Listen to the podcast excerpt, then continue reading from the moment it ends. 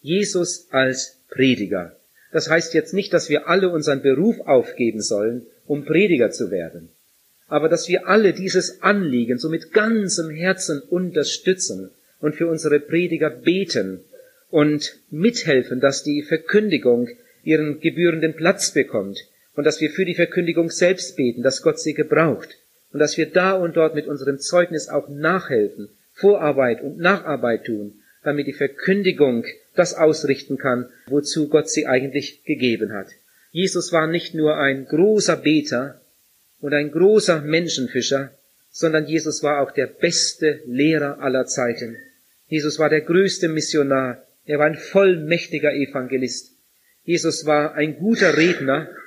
In Matthäus Kapitel 7, Vers 29 steht, Jesus predigte gewaltig. Die Leute waren entsetzt über das, was er sagte und wie er es sagte. Oft predigte Jesus einige Male am Tag. Meist predigte Jesus aus dem Stegreif. Aber seine Predigten waren nicht billig, sondern die waren so gehaltvoll, denn sie waren alle in der Stille geboren.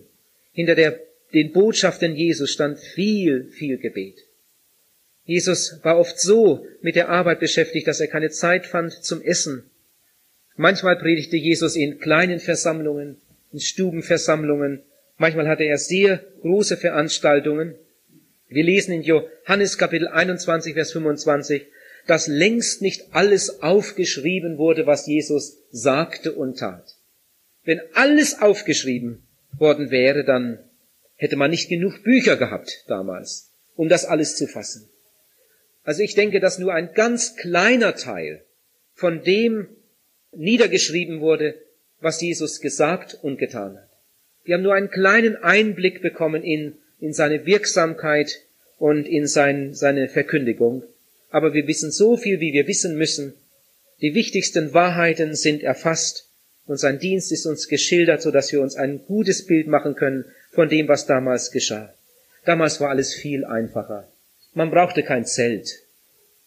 Man brauchte keine Stühle. Die Leute kamen einfach und setzten sich ins Gras und hörten zu. Es war alles viel einfacher als heute. Und trotzdem kamen sie. Wir lesen in der Bibel, dass Jesus Versammlungen hatte, zum Beispiel mit 4000 Zuhörern. Ein andermal hatte Jesus eine Evangelisation mit 5000 Zuhörern. Bei diesen 5000 Zuhörern waren aber nur die Männer gezählt. Ich glaube, dass die meisten Christen da nie richtig drüber nachdenken. Also wenn 5000 Männer da zusammen waren, dann waren mindestens noch einmal so viele Frauen und Kinder. Also man kann davon ausgehen, dass mindestens 10.000 Leute da waren. Wahrscheinlich waren es noch viel mehr. In Lukas Kapitel 12, Vers 1 steht, dass Zehntausende zusammenkamen und sich einander auf die Füße traten. In der Luther-Übersetzung steht Tausende, aber die Übersetzung stimmt nicht. Lies mal Schlachter oder verschiedene andere oder frag mal Leute, die sich im äh, Grundtext auskennen. Da steht, dass sich Zehntausende versammelten, um die Botschaft von Jesus Christus zu hören. Ich las vorgestern gerade, als ich auf der Bibelschule war, zufällig in meiner stillen Zeit, und ich habe mir dann diese Stellen gleich angestrichen, weil sie mir so wichtig wurden in dem Moment. Da steht in Markus Kapitel 2, Vers 2, da versammelten sich so viele, dass sie nicht alle Platz hatten, auch nicht draußen vor dem Haus. Und er sagte ihnen das Wort. In Markus Kapitel 3 steht von Vers 7 an, eine große Menge kam aus Galiläa, aus Judäa, aus Jerusalem, aus Idumäa und von jenseits des Jordan und aus der Umgebung von Tyrus und Sidon kam eine große Menge zu ihm.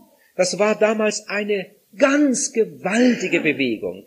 Scharen von Menschen waren auf dem Weg zur Evangelisation. Ganze Familien machten sich auf und manche waren tagelang unterwegs, um an den Evangelisationen, die Jesus damals hielt, teilzunehmen. Manchmal machte Jesus Großveranstaltungen, ja sogar sehr oft. Es gibt Leute, die sind gegen Großevangelisation. Es gibt Leute, die sagen, sie, sie halten nichts von diesen Massenzusammenkünften. Wenn jemand gegen Großevangelisation ist, dann ist er gegen Jesus. In diesem Punkt. Denn Jesus war für Großevangelisation. Er hatte sie immer und immer wieder. Wenn dann jemand sagt, ja, das war auch ganz was anderes, dann würde ich ihm das Wort entgegenhalten, Jesus hat gesagt, lernet von mir. Auch in diesem Punkt dürfen wir von Jesus lernen. Ich glaube, dass es eine ganze Menge Christen gibt heute, die leben einfach in einer Gefahr. Sie sind irgendwie in äh, Formen, von Formen geprägt und sind darin festgefahren. Sie sind so eingeengt und kleinkariert, dass sie sich gar nicht vorstellen können, dass Gott auch heute noch einmal so eine Bewegung schenken kann, dass ganze Dörfer sich auf den Weg machen, dass man Sonderzüge und Sonderbusse einsetzen muss, um die Leute alle dahin zu bringen, wo sie das hören möchten, was gerade angeboten wird. Wenn wir von Erweckungen lesen, die Gott geschenkt hat und die Gott heute schenkt in verschiedenen Ländern, dann kommen wir aus dem Staunen nicht heraus. Und wir haben das irgendwie abgeschrieben und rechnen gar nicht mehr damit, dass Gott so große Bewegungen schenken kann. Ich glaube, er kann das auch in Europa tun, wenn wir anfangen, anders zu beten und dann es auch zu erwarten. Das Ziel dabei ist natürlich immer Gründung von Gemeinde am Ort, wo dann rechtes biblisches Gemeindeleben gepflegt wird. Wir können nicht immer in der Welt herumreisen. Aber beides ist möglich und beides ist, glaube ich, auch Gott gewollt. Unser Auftrag jedenfalls heißt, allen Menschen auf alle mögliche Weise alle biblische Wahrheit nahezubringen. Und von diesem Auftrag sind wir nicht entbunden. Unser Auftrag heißt, allen Menschen auf alle mögliche Weise alle biblische Wahrheit nahezubringen. Und das geschieht ja auch besonders in der Evangelisation. Gott will unser persönliches Zeugnis, wie wir es heute Morgen hörten. Gott will unsere Treue in der Familie, in der Nachbarschaft, am Arbeitsplatz. Aber Gott will auch, dass wir uns einmal etwas einfallen lassen, damit einmal die Öffentlichkeit davon hört. Denn wenn wir nur die normale Gemeindearbeit tun, dann kommen wir an viele Menschen in der Regel überhaupt nicht ran. Nicht zum Beispiel an Großstädte denke, viele Menschen werden von der normalen Gemeindearbeit, die so unbedingt nötig ist, aber leider gar nicht erfasst. Und darum müssen wir ab und zu einmal so einen Posaunenstoß loslassen und müssen einmal vordringen in Gebiete, die wir sonst gar nicht erreicht haben.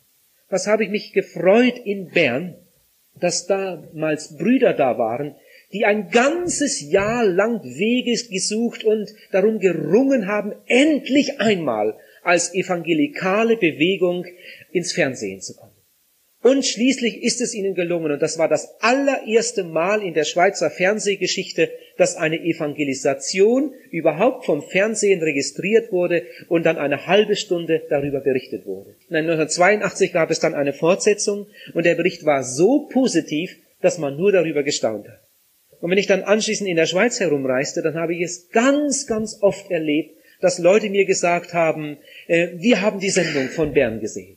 Und die haben das vorher nicht gewusst, was kommen würde. Das waren also Leute, die zufällig am Fernsehgerät saßen und sie sahen dann diese Sendung von Bern und sie haben sich darüber gefreut. Und viele Leute sind in Bern anschließend in die Evangelisation gekommen und haben sich auch bekehrt.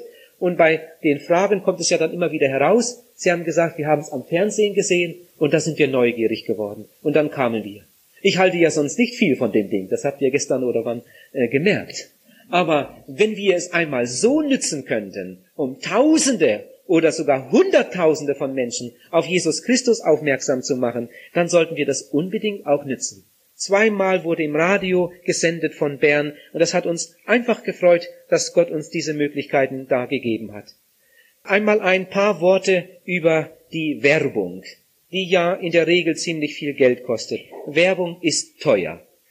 Ich sage einmal etwas aus meinen Beobachtungen, um euch zu zeigen, wie das dann so rauskommen kann, wie das aussehen kann und wie die Auswirkungen nachher für die Gemeinde sein können.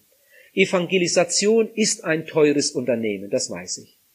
Evangelisation kostet im Anfang immer eine Menge Geld. Wir haben bei uns äh, drei Evangelisationen im Zelt gemacht in der Lüneburger Heide. Ein paar von euch waren sogar dabei äh, junge Leute und haben uns geholfen bei den Einsätzen. An den Evangelisationen sind wir beinahe verblutet.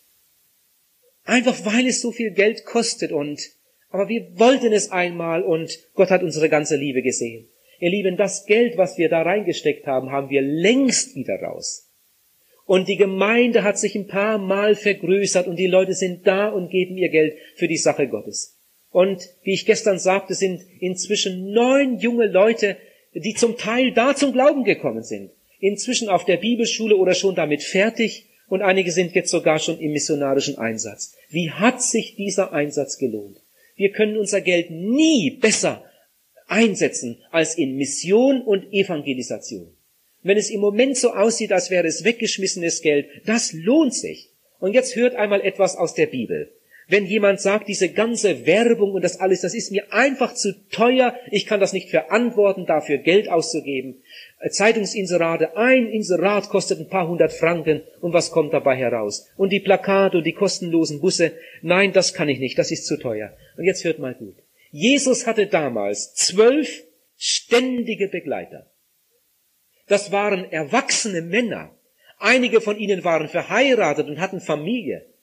Und diese zwölf Männer haben nicht nur ihren Urlaub der Evangelisation geopfert, sondern sie waren jahrelang bei Jesus. Die hätten doch auch etwas Vernünftiges tun können, oder? Die haben ihr Geschäft aufgegeben und oder ver, verpachtet oder was weiß ich was und dann kamen sie in den Dienst zu Jesus. Jesus hatte ein Komitee. Jesus hatte von Anfang an einen Kassierer in diesem Werk. In Lukas Kapitel 10 von Vers 1 an steht, dass Jesus weitere 70 Jünger aussonderte, 70 erwachsene Leute nahm er aus dem Berufsleben heraus und sandte diese 70 Männer und er sandte sie in alle Städte und in alle Dörfer. Sie machten damals AJH, Aktion in jedes Haus. Oder wie es in Österreich heißt, EJH, Evangelium in jedes Haus. Oder wie es die Schweizer nennen, Christus für alle. So gingen damals diese 70 Männer durch die Dörfer. Das war eine gewaltige Organisation.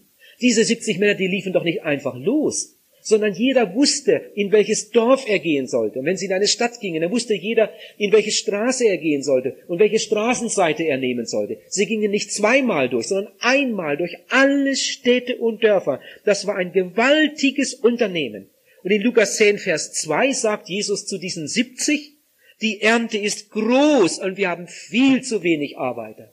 Bittet den Herrn der Ernte, dass er Arbeiter in seine Ernte sende. Wir können gar nichts Besseres tun, als Menschen für die Evangelisation und für die Mission in Bewegung zu setzen. Und wenn sich dann andere finden, die das Unternehmen finanzieren, so wird Reich Gottes gebaut. Einmal etwas ganz Praktisches zum Thema Werbung. Ich habe es in der Neuen Zürcher Zeitung gelesen. Das wird nicht alle interessieren, aber einige wahrscheinlich doch. Wenn ein Schweizer Unternehmen mehr Geld verdienen möchte, es muss natürlich ein gutes Unternehmen sein, ein Produkt anbieten, das auch äh, brauchbar ist und, und. Aber wenn jetzt dieses Unternehmen, das vielleicht schon gut läuft, noch mehr verdienen möchte, das schreibt die Neue Zürcher Zeitung, wenn das Unternehmen eine Million Franken im Jahr ausgibt für Werbung, dann wird dieses Unternehmen am Jahresende diese eine Million wieder drin haben und eine halbe Million mehr Reingewinn haben als im Jahr zuvor. Und das alles bezahlt der Konsument. Ihr Lieben, das kann man nicht ohne weiteres übertragen auf Reichsgottesarbeit, aber manches ist da so ähnlich. Wenn wir Geld einsetzen, auch für Werbung, dann ist das niemals umsonst obwohl längst nicht jeder darauf reagiert. Aber wir treten damit an die Öffentlichkeit. Wir rufen es den Leuten wieder ins Bewusstsein. Und irgendwie im Unterbewusstsein bleibt etwas hängen. Und das hat einfach seine Wirkungen. Und darum möchte ich euch darum bitten, wenn aufgerufen wird zum Geben, zum Helfen, zum Einsatz, denkt nie, kommt ja doch nichts bei heraus. Evangelisation und Mission ist die lohnenswerteste Arbeit, die wir überhaupt tun können. Etwas, was mir aufgefallen ist bei meinen, meiner Vorbereitung, das hatte ich vorher noch nie so richtig gesehen. Alles, was Jesus tat, war eigentlich Vorarbeit. Jesus gründete keine einzige Gemeinde. Er hätte es sicher tun können. Jesus baute keine einzige Gemeinde. Die Zeit war noch gar nicht da. Obwohl er gesagt hat, ich will meine Gemeinde bauen. Der Geburtstag der Gemeinde war erst Pfingsten. Pfingsten war der Anbruch einer ganz neuen Zeit. Und dann legten die Jünger los. Die Jünger evangelisierten und die Jünger bauten Gemeinde. In ihren Ohren hatten sie den Befehl immer noch von Jesus. Geht hin, Geht in die Städte und Dörfer, geht bis ans Ende der Welt. Ich bin mit euch. Ich will meine Gemeinde bauen. Ich glaube, die Jünger haben tausende und abertausende Einzelgespräche geführt. Und so brachten sie das Evangelium den Leuten zu Gehör. Aber sie haben auch große Veranstaltungen gehabt. Sie haben Massenversammlungen gehabt, eine nach der anderen. Sie haben ganze Städte, ganze Städte in Bewegung gesetzt. Wenn man an Jerusalem denkt, was das für eine Bewegung war. Und Tausende bekehrten sich. Und dann kamen sie nach Samarien, da stand die ganze Stadtkopf. Dann kamen sie nach Antiochien. Was hat das Evangelium damals Menschen bewegt? Oder in Ephesus? Durch die Evangelisation und das Wirken des Apostel Paulus gab es eine solche Bewegung, aber eine solche Bewegung, dass Zehntausende sich im Theater in Ephesus versammelten. Und das war ein Gebrüll, dass auch der Letzte in der Stadt es hörte. Und sie liefen alle zusammen. Um was ging es denn da? Es ging um das Für und Wider. Es ging um das Evangelium von Jesus Christus. Wenn die Jünger evangelisierten, dann wurde die Evangelisation in der Regel Stadtgespräch. Und wir evangelisieren oft so in irgendeiner Ecke, dass nach 14 Tagen Evangelisation es manchmal noch Leute in der Stadt gibt, die nicht einmal wissen, dass wir evangelisieren. Ich habe einmal in einem größeren Dorf evangelisiert und da brauchte ich ein Radiergummi und ging in eine Papeterie, um mir so ein Ding zu kaufen. Und bei der Gelegenheit gab ich der, der Inhaberin des Geschäftes auch einen Einladungszettel und, und lud sie freundlich ein, fragte dann auch noch, oder waren Sie schon einmal da? Und sie sagte, ich weiß nicht, um was geht's da? Was ist das? Das war glaubwürdig, was sie mir sagte. Ich sagte, ich habe das noch gar nicht gewusst. Die Evangelisation war beinahe zu Ende und die Frau wusste nicht, dass wir Evangelisation hatten. Ihr Lieben, wenn eine Evangelisation nicht zum Dorfgespräch wird, wenn eine Evangelisation nicht zum Stadtgespräch wird, dann haben wir an irgendeiner Ecke versagt. Unsere Werbung muss so sein, dass der Letzte es weiß. Und unser Auftreten und unser Vorgehen, das muss auch so sein, dass die Leute sich damit auseinandersetzen müssen. Nicht, dass wir die Leute ärgern wollen. Nein, wir wollen sie retten. Aber das, was wir tun, das ist für einige Leute ein Ärgernis. Und dazu sage ich jetzt auch ein paar ganz offene Worte. Wo Jesus auch hinkam, da gab es Ärger. Wo die Apostel hinkamen, da gab es Aufruhr. Und oft flogen die Steine. Und wenn wir evangelisieren, dann erwarten immer so ein paar Leute, dass wir so schön brav und taktvoll sind, dass ja niemand sich äh, daran stößt. Und ich habe immer wieder erlebt, dass die Evangelisationen, die am meisten Staub aufgewirbelt haben, am meisten Frucht gebracht haben für die Ewigkeit. Und darum kann ich den Leuten, die mich immer darum bitten, ja, nichts Verkehrtes zu sagen, nicht einfach sagen, gut, ich werde mir die größte Mühe geben, schön leise zu treten. Ich will nur die Wahrheit sagen und ich weiß, dass mir auch manch ein Schnitzer passiert ist und manches würde ich im nächsten Jahr nicht mehr so tun und manchmal muss ich mich beugen und sagen, Herr, das war jetzt wirklich nicht gut. Gib mir mehr Weisheit. Hilf mir, dass ich es noch besser sagen kann, dass die Leute es richtig verstehen. Aber ich werde niemals in ein Dorf oder in eine Stadt gehen mit dem Wunsch, dass sich diesmal niemand über mich ärgert. Dann können wir nicht mehr evangelisieren. Irgendwo kam ein Evangelist hin ein brennender Zeuge Jesu. Und dann hat der Pastor des Dorfes mit ihm auch ein Gespräch gehabt und hat zu dem Evangelisten gesagt, ich empfinde solche Evangelisationen immer als Ruhestörung.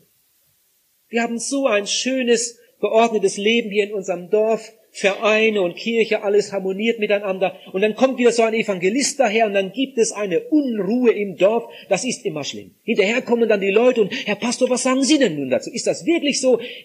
Ich mag das gar nicht, diese Ruhestörung. Dann hat der Evangelist zu dem Pfarrer gesagt, Herr Pfarrer, ich empfehle Ihnen ab und zu einen Besuch auf dem Friedhof. Da haben Sie Ruhe. Da ärgert Sie niemand. Aber da sind auch alle tot. Ihr Lieben, da wo Leben ist, da wo das Evangelium hineinkommt, da, da gibt es Bewegung. Und da gibt es dann eine Ruhestörung. Und einige werden auf, aus dem Schlaf aufgeweckt. Und darum geht es ja eigentlich. Und darum habt keine Angst vor den Leuten, die sich darüber ärgern. Vielen von ihnen können wir nicht helfen, aber wir gehen weiter zum nächsten und dann finden wir wieder einen, der schon lange darauf gewartet hat. Jesus als Prediger. Er sagt, lernet von mir. Wenn Jesus das Risiko einging, immer wieder Ärgernis zu sein, dann müssen wir das Risiko auch eingehen. Wenn Jesus das Risiko einging, dass Steine flogen, dann müssen wir das Risiko auch eingehen. Aber wo Jesus hinkommt, da gibt es eine heilsame Bewegung, da gibt es Rettung. Und das erwarten wir auch, dass sein Wort nie leer zurückkommt. Und jetzt komme ich zum vierten Punkt unter diesem Thema Lernet von mir, Jesus als Lehrer. Ich habe mich sehr lange damit beschäftigt, will jetzt aber nur kurz darüber reden. Jesus als Lehrer. Jesus hat sehr viel Zeit zum Lehren verwandt. Sehr viel Zeit für seelsorgerliche Verkündigung. Jesus war sicher der beste Evangelist aller Zeiten. Aber er hat sich, glaube ich, noch mehr Zeit genommen für Schulung, denn er war ja auch der beste Lehrer aller Zeiten. Er hat sich sehr viel Zeit genommen zur Motivation. Aber das, was Jesus sagte, das war nicht nur graue Theorie sondern das, was Jesus sagte, das war, das war alles lebendig. Er war ein lebendiges Vorbild. Jeden Tag war er ein praktisches Vorbild für die, die ihn hörten.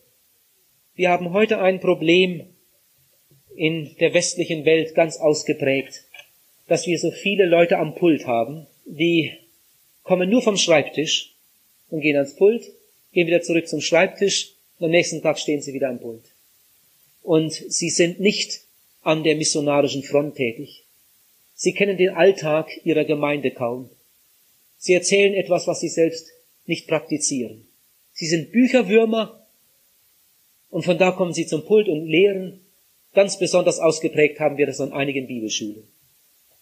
Wir haben Bibelschüler, die ein ganzes Jahr hinter sich bringen, ohne ein einziges Zeugnis gegeben zu haben. Sie sind so beschäftigt auf der Bibelschule. Lesen, lesen, lesen, studieren und dann weitergeben, weitergeben. Und sie geben den Leuten etwas weiter, was sie selbst niemals praktizieren. Ihr Lieben, so war es bei Jesus nicht. Und ich wünschte so sehr, wir hätten auf unseren Schulen, wir haben ja schon eine ganze Menge solche, aber wir hätten auch an den, an den theologischen Hochschulen, an den Universitäten Leute, die an der missionarischen Front stehen. Sie würden sogar manches anders sagen, in ihrer Darbietung. Jesus war jeden Tag ein praktisches Vorbild. Jemand hat einmal gesagt, Worte lehren, aber Vorbilder reißen mit. Die Jünger sahen, das funktioniert. Worte lehren, Vorbilder reißen mit. Jesus war ein mitreißendes Vorbild. Alles, was Jesus tat, war eigentlich Lehre. Jesus lehrte nicht nur mit seinen Worten, sondern Jesus lehrte mit seinen Händen. Jesus lehrte, indem seine Füße ihn irgendwo hintrugen. Jesus lehrte, indem er irgendetwas tat. Denn die Jünger beobachteten das ja alles und das hat sie ganz gewaltig geprägt. Jesus war das größte Vorbild. Als Beter, darüber haben wir heute Morgen nachgedacht, manchmal haben die Jünger ihn gesucht, aber die liefen nicht irgendwo herum, die wussten ganz genau, wo sie ihn finden konnten. Sie kannten die Gebetsplätze von Jesus schon. Sehr oft haben die Jünger auch zugehört, wenn Jesus betete. Ich glaube, dass Jesus manchmal ganz bewusst vor den Ohren der Jünger gebetet hat. Sie sollten das hören.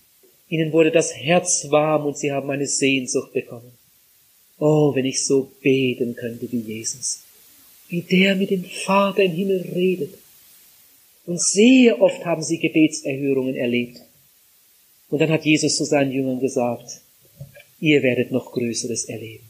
Seid nur treu. Ich werde zum Vater zurückgehen und dann werde ich den Heiligen Geist senden und dann werdet ihr noch größere Dinge erleben, als ihr sie heute seht und hört und miterlebt. Mit großer Erwartung gingen die, die Jünger ihren Weg. Ihr Lieben, wir haben auch als, als Eltern hier eine große Verantwortung unseren Kindern gegenüber. Ich bin ja so sehr viel bei anderen Leuten zu Gast. Und ich beobachte so oft, dass Tischgespräche sehr negativ sein können. Am Tisch wird dann über Nöte gesprochen.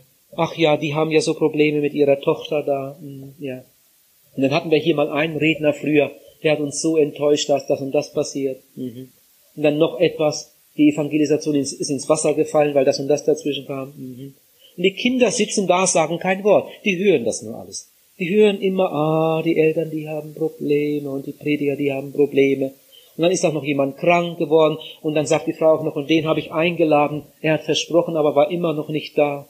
Und meinen Arbeitskollegen habe ich schon so oft eingeladen, aber der kommt einfach nicht. Und die Kinder hören sich das alles an.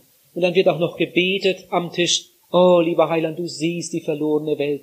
Bring doch die Leute. Gib doch, dass der Saal sich endlich einmal füllt und dass sich endlich mal Leute bekehren. Mhm, ja, auch negativ für die Kinder.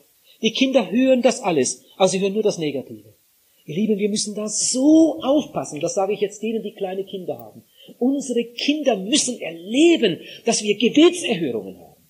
Die müssen erleben, dass unser Leben mit Jesus sich lohnt. Und darum erzählt euren Kindern eure Gebetserhörungen.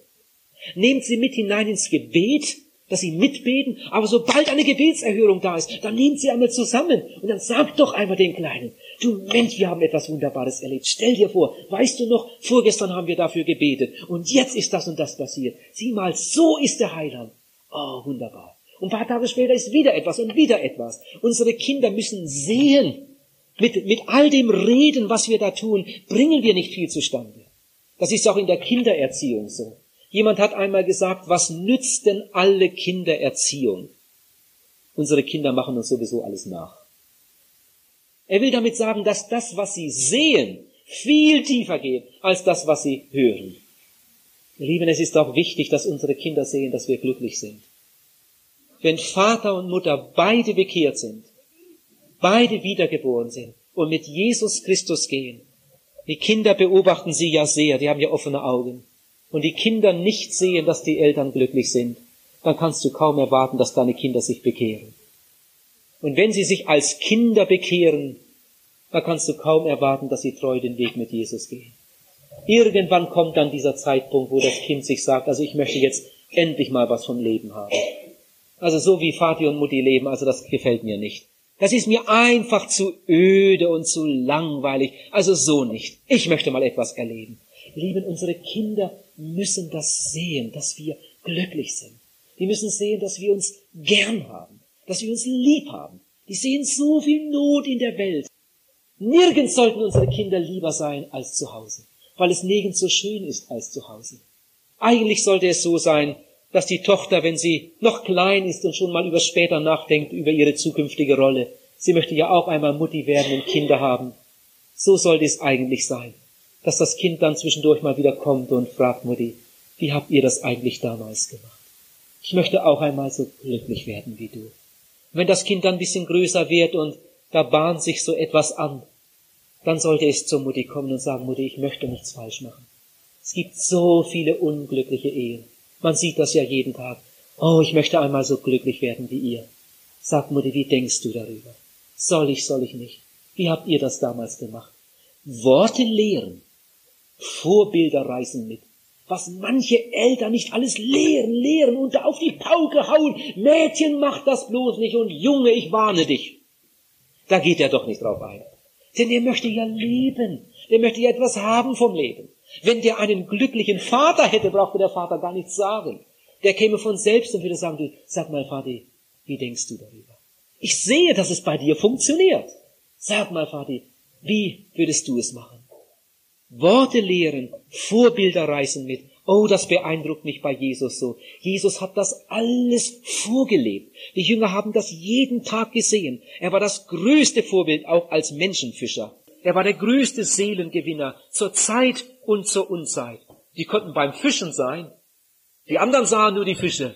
Und Jesus hatte sich schon wieder jemanden rausgepickt, mit dem er ein Gespräch haben konnte, unter vier Augen.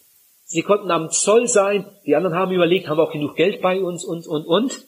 Und Jesus sah dem Zöllner in die Augen und sah seine ganze Not. Das ist ein Mann für mein Reich. Dieser Mann, ein aufrichtig, ehrlich suchender junger Mann, aber der hat den falschen Beruf gewählt, vielleicht durch die Eltern da hineingedrückt. Mit dem muss ich einmal unter vier Augen reden. Und dieser Zöllner wurde ein Mitarbeiter, der dann schließlich das erste Evangelium schrieb mit seinen 28 Kapiteln. Ein gebildeter Mann. Ihr lieben, Jesus war der größte Menschenfischer, den es je gab. Er war bei einem Festmahl eingeladen. Die anderen haben sich Gedanken gemacht über die Platzordnung und so weiter und, und was gibt's denn heute Abend? Jesus war auch ganz dabei. Er war nicht mit seinen Gedanken abwesend, aber bei diesem Festmahl, da sah er die Leute. Und er sah und sah die Leute, die ihn nötig hatten. Und wieder gab es persönliche Gespräche. Ein großer Seelengewinner auf Reisen. Die anderen dachten nur ans Essen und, und suchten einen Laden und Jesus hatte ein Gespräch mit der Samariterin am Jakobsbrunnen und diese Frau wurde ein neuer Mensch. Jesus war der größte Seelengewinner an allen Orten, an großen Orten, an kleinen Orten, einfach immer, sogar am Kreuz. Stell dir das einmal vor. Da hängt der Sohn Gottes in unvorstellbaren Schmerzen am Fluchholz. Und in dieser himmelschreienden Not am Kreuz, wo es nun wirklich angebracht war, einmal an sich selbst zu denken, da sieht Jesus diese armen Menschen da unten. Und das bricht ihm beinahe das Herz. Und in seinen wahnsinnigen Schmerzen ringt Jesus sich durch und betet, Vater, Vater, vergib ihnen das. Die sind ja irregeleitet, die sind betrogen, die wissen ja gar nicht, was sie machen. Vater, lass sie nicht verloren gehen. Und der Johannes steht da unten. Ist das denn möglich? dass ein Mensch in solchen Schmerzen noch an die anderen denkt, an ihr Heil denkt. Und die Frauen haben da unten gestanden und wahrscheinlich haben sie sich angesehen und gesagt, verstehen kann ich das nicht mehr. So ist der Sohn Gottes. Ihr Lieben, und dieser Jesus sagt, lernet von mir. Lass doch einmal deine eigene Not beiseite. Denk doch einmal an die anderen. Da ist eine Frau in Amerika, geht zu einem gläubigen Arzt diese Frau hat seit Monaten mit dem Magen zu tun und, und muss immer wieder Tabletten schlucken und wieder zur Untersuchung. Sie kommt zum Arzt und der Arzt nimmt sich einmal richtig Zeit für diese Frau. Und was stellt sich heraus? Sie hatten eine kleine Hühnerfarm und sie haben Eier verkauft und haben damit eigentlich ein gutes Geschäft gemacht. Und dann hat ein anderer in der, ganz in ihrer Nähe eine neue, ganz moderne, riesige Hühnerfarm aufgemacht und dann verloren sie viele ihrer Kunden. Sie waren gar nicht darauf angewiesen, denn der Mann hatte ja seinen Beruf und verdiente gut.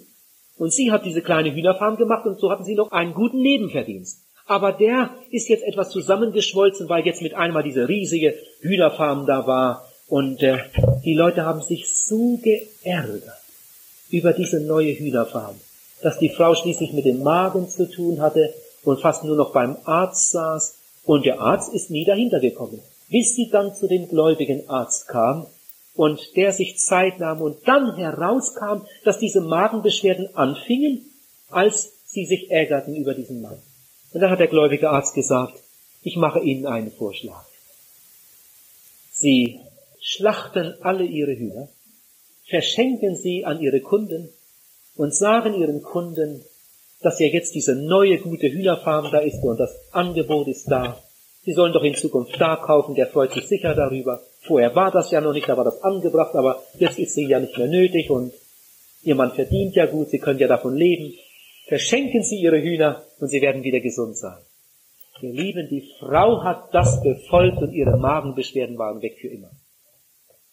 Als sie anfing zu geben, als sie anfing, sich um die anderen zu kümmern, da ging es ihr selbst gut. Gib, sagt Jesus, und dir wird gegeben. Hör auf, dich zu ärgern über die, die dir Unrecht getan haben. Hör auf zu fordern, fang an zu geben, und wenn das gegen deine Vernunft geht, denk an Jesus, als er am Kreuz hing.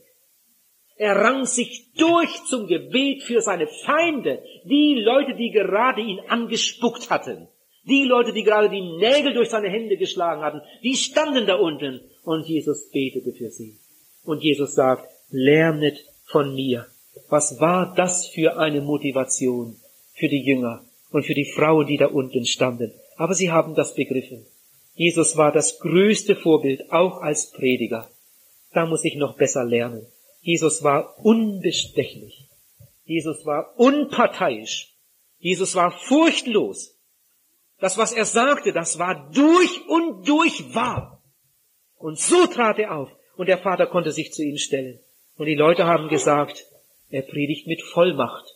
Ganz anders als unsere Schriftgelehrten. Aber Jesus hat nicht einfach auf die Pauke gehauen und den Leuten die, die Meinung gesagt, sondern hinter jedem Satz war das liebende Herz des Gottessohnes. Jesus hatte nur einen großen Wunsch, Menschen für den Himmel. Jesus war das größte Vorbild als Lehrer. Was er lehrte, das lebte er vor. Und er hat oft seine Jünger zur Seite genommen. Und dann hat er mit ihnen unter vier Augen geredet oder mit ihnen als Gruppe geredet. Eigentlich ist die ganze Bergpredigt nur Schulung. Die Bergpredigt ist ja nicht für die Welt, sondern die Bergpredigt ist ja für die Gläubigen, für die Jünger gedacht. Er nahm seine Jünger zu sich und tat seinen Mund auf und lehrte sie. Das war eigentlich alles Schulung und Motivation. Jesus nahm seine Jünger auch sehr oft mit in die Seelsorge. Es gibt ja Seelsorge, die muss unter vier Augen geschehen. Das ist sehr wichtig. Aber es gibt sehr viel Seelsorge. Da können wir zwei Fliegen mit einer Klappe schlagen. Da können wir einmal dem Hilfesuchenden dienen und können gleichzeitig einem anderen Menschen helfen, ein guter Seelsorger zu werden. Und ich glaube, an dieser Stelle sollten wir noch eine ganze Menge aufholen. Wir haben Experten, Seelsorger. Der eine ist für Rauschgiftsüchtige zuständig und der andere für Alkoholiker und der andere in, in äh, Ehefragen und so weiter. Aber das geschieht immer so im Versteck. Er macht das immer allein und er hilft auch. Er tut einen guten Dienst. Es wäre viel, viel besser. Er würde sehr oft da, wo es möglich ist, einen anderen mit hineinnehmen, damit er von seiner Seelsorge lernt. Jesus hat viel, viel Seelsorge gemacht vor den Ohren der anderen. Die Menschen, die Jesus rief, die rief er fast alle öffentlich. Und dann gab es öffentliche Unterhaltungen und der Zachäus sagt, Herr, so überwältigt von der Begegnung mit Jesus, die Hälfte meiner Güter gebe ich den Armen. Und wo ich jemanden betrogen habe, da gebe ich es ihm vierfältig wieder. Die anderen standen dabei und hörten zu. Ich glaube, dass das wichtig ist, dass wir auch an dieser Stelle von Jesus Christus lernen. Ich hatte mal irgendwo eine Evangelisation. An einem Abend bekehrten sich eine Reihe Leute. Die Gemeinde hatte gerade einen ganz neuen Prediger bekommen. Der Prediger kam direkt von der Bibelschule. Hatte vier Jahre Bibelschule gemacht und äh, hatte auch etwas über Seelsorge gehört, aber erlebt hatte er sie nie. Und nun war ich da drin und hatte Seelsorge und er war draußen und äh, hat da noch so, äh, ja, man braucht ja dann auch Helfer, die vor der Tür sind. Dann kam ein junger Mann, der wollte sich auch noch bekehren. Dann hat der junge Prediger gesagt, das Gespräch ist jetzt schon einige Zeit im Gange. Vielleicht ist es jetzt nicht so günstig, wenn Sie jetzt reinkommen. Aber wahrscheinlich kann Herr Pals nachher noch mit Ihnen sprechen. Ja, das war ihm recht. Und dann ging das da drin bald zwei Stunden. Und er hat inzwischen draußen gesessen mit dem jungen Mann und hat über alles Mögliche erzählt. Der war gekommen und hatte direkt klar formuliert gesagt, ich möchte mich bekehren. Statt ihn zu Jesus zu führen, haben, hat, hat er ihn unterhalten. Und dann war es Mitternacht und ich war fertig mit der Seelsorge und kam raus. Bruder Paul, hier ist noch ein junger Mann, der sich bekehren möchte. Schön. Kommen Sie rein. Dann haben wir zusammengesetzt, habe ich wieder von vorne angefangen, dem alles erklärt, wir hatten ein gutes Gespräch, der junge Mann bekehrte sich, der war so reif wie eine Frucht, die man nur noch pflücken braucht. Hat sich bekehrt und ging dann auch glücklich nach Hause. Ich kam dann raus zu dem jungen Prediger und habe gefragt, sag mal, Warum hast du ihn denn nicht zu Jesus geführt? Sagt der Mensch, ich habe das noch nie gemacht. Sag ja, wie wunderbar, das wäre das erste Mal gewesen. Wäre das schön gewesen. Hättest doch mit ihm sprechen und beten können. Sagte, ja, aber ich habe es ja noch nie gemacht. Für einmal muss ja das erste Mal sein. Aber irgendwie kam ich dann doch in Not und fragte, ja, du warst auf der Bibelschule. Ja. Ja, was habt ihr denn da durchgenommen?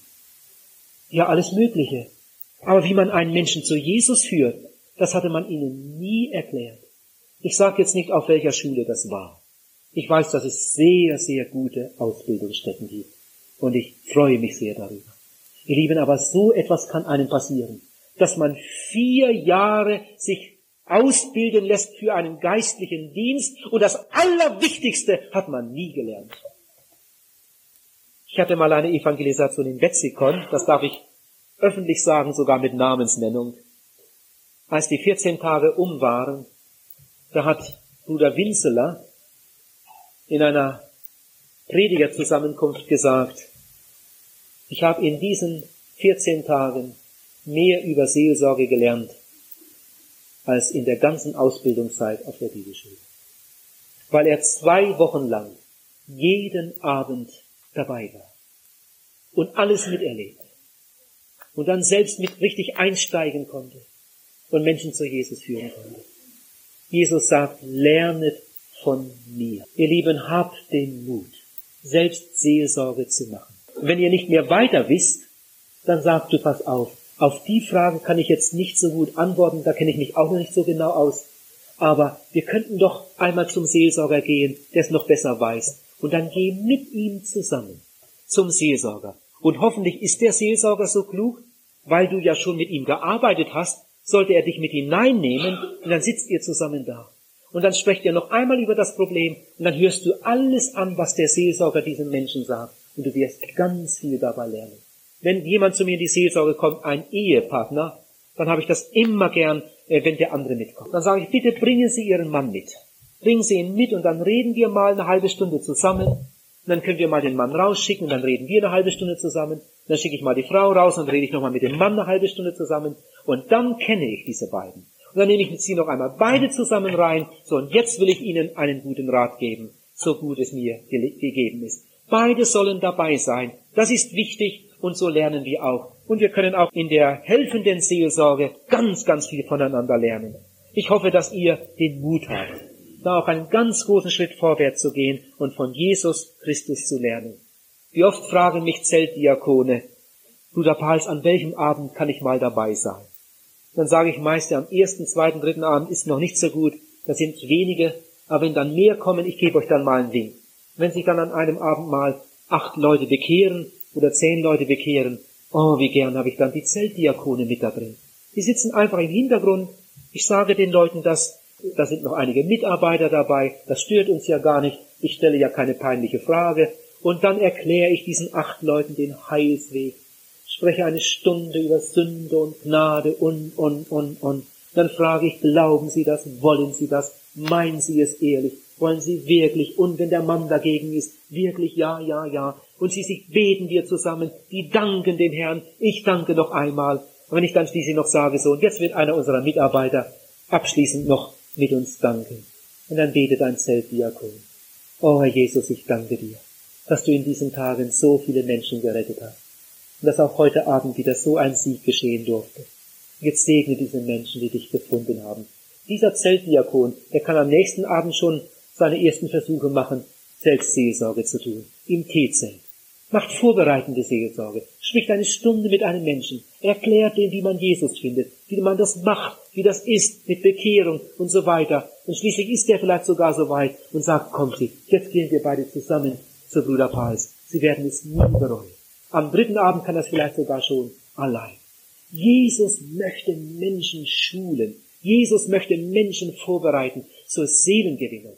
Ihr Lieben, das ist nicht richtig, wenn wir in der Gemeinde nur so ein paar Experten haben, sondern Gott möchte, dass jede Mutter Seelsorger ihrer Kinder ist. Gott möchte, dass wir als Eheleute uns gegenseitig seelsorgerlich dienen. Ich kann doch mit meiner Not zu meiner Frau gehen und sagen, ich habe da ein ganz großes Problem und das bedrückt mich so. Ich möchte, dass du mit mir betest. Und dann beten wir zusammen und sie ermutigt mich. Meine Frau ist meine beste Seelsorgerin und umgekehrt. Jesus sagt, lernet von mir. Darf ich nochmal den Satz sagen von Pastor von Bodeschwing? Schneller, Brüder, sie sterben uns unter den Händen. Wir haben das Leben Jesu etwas betrachtet, Jesus als Beter, wir wollen von ihm lernen.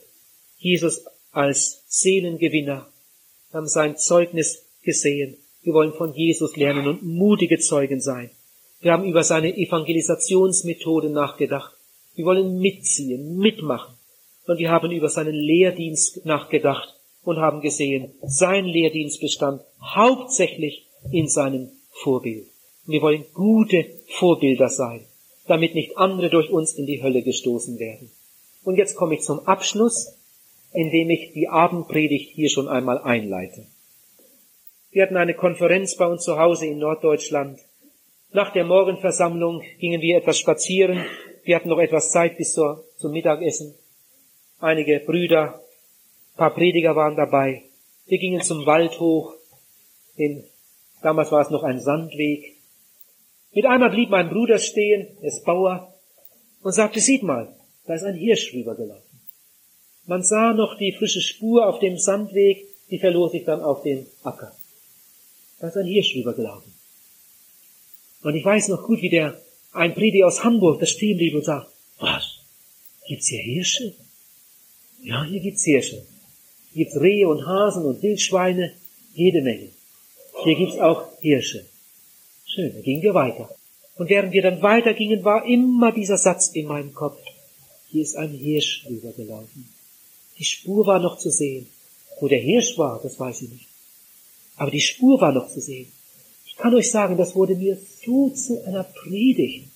Während wir da durch den Wald gingen, gingen meine Gedanken zur Firma Automeier, wo ich früher mal gearbeitet hatte, als ich schon bekehrt war. Meine Gedanken gingen da und dorthin, sie gingen zu einigen Familien, in denen ich 14 Tage gewohnt hatte. Und immer die Frage in meinem Herzen, was habe ich da für Spuren zurückgelassen? Was habe ich für Spuren hinterlassen in meinem Leben? Und bald darauf machten wir dann eine Israelreise. Ein Geschoner-Prediger hatte mich eingeladen, mitzureisen. Kostenlos durften wir mitfahren, meine Frau und ich, auf einem Schiff war eine Mittelmeerkreuzfahrt auf den Spuren des Apostel Paulus, schließlich bis nach Israel. Nur eine Bedingung, ich musste jeden Tag predigen auf dem Schiff. Das habe ich dann auch gern gemacht, musste gar nichts dafür bezahlen. Und als der erste Abend auf dem Schiff kam, da saß ich ganz hinten, dem Deck. Es war so ein großartiges Erleben. Die Sonne ging unter und dann sah ich so aufs Wasser. Man sah die Spur des Schiffes auf dem ganz ruhigen Meer. Ich sah mir das an und dann gingen meine Gedanken wieder zurück.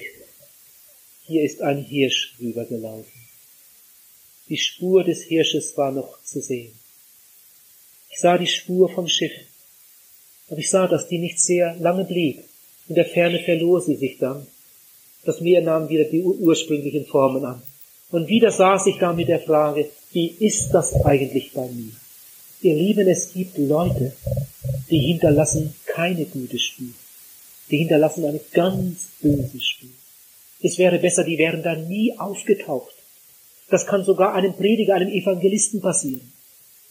Ich habe das schon gehört, dass ein Prediger sagte, wenn wir das vorher geahnt hätten, den hätten wir nie eingeladen. Der hat uns mehr kaputt gemacht als sonst was. Es kann sein, dass ein Gemeindeglied in die Gemeinde hineinkommt. Nach einem halben Jahr ziehen die dann um und man ist froh, dass man die los ist. Mensch, das waren ein paar Leute. Die haben mehr kaputt gemacht als sonst was. Oder da ist ein, ein junger Mann, junges Mädchen in der Jugendgruppe.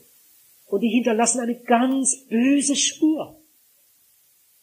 Ein junger Mann, der hat einige Mädchen durch, bis man ihn schließlich schicken muss.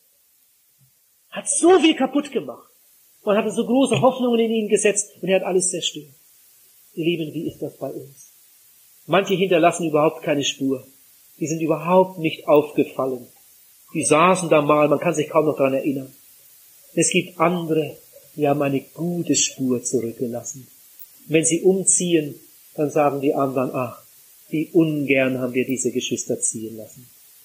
Sagt ein Prediger, ich kann mich an keine Bibelstunde erinnern, in der die nicht da waren.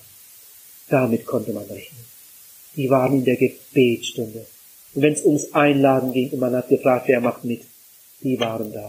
Wir haben sie nur ganz ungern ziehen lassen. Bruder, Schwester, was lässt du für eine Spur zurück? 1983. Die Zeit ist kurz, o Mensch, sei weise und nutze jeden Augenblick. Nur einmal machst du diese Reise. Lass eine Segensspur zurück. In deiner Familie, an deinem Arbeitsplatz, in deinem Wirkungskreis. Der Herr möge es schenken. In deinem und in meinem Leben. Wenn es einmal ganz schwer werden will, dann denk dran. Jesus hat gesagt, lernet von mir. Wenn sie alle gegen dich sind, wie damals auf Golgatha, dann fang an für deine Feinde zu beten. Und der Herr wird mit dir sein.